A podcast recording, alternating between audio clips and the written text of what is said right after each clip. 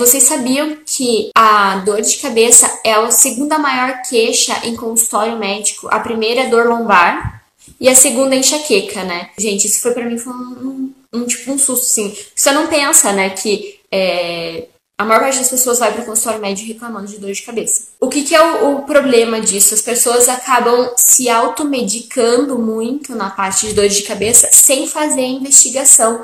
Lembra que quando eu fiz a live com a doutora Camila Prestes aqui, ela falou bastante sobre isso, que nós somos a melhor pessoa para identificar o que, que acontece com a gente, porque o médico, quando a gente vai para o médico, ele não consegue identificar nada, não consegue diagnosticar nada se a gente não trouxer informações para ele, né? Então, é como é importante a gente se autoconhecer, porque a dor de cabeça ou a enxaqueca, ela nunca é a raiz de um problema. A dor de cabeça e enxaqueca, ela é sempre a ponta do iceberg, ou seja, ela é sempre um sintoma, ela é sempre uma reação de alguma coisa que não está boa dentro do corpo. Ela nunca vai ser um fim nela mesma. Por isso que é importante a gente prestar atenção, principalmente para pessoas que têm dores de cabeça e têm é, enxaquecas recorrentes, é extremamente importante entender o porquê que elas acontecem.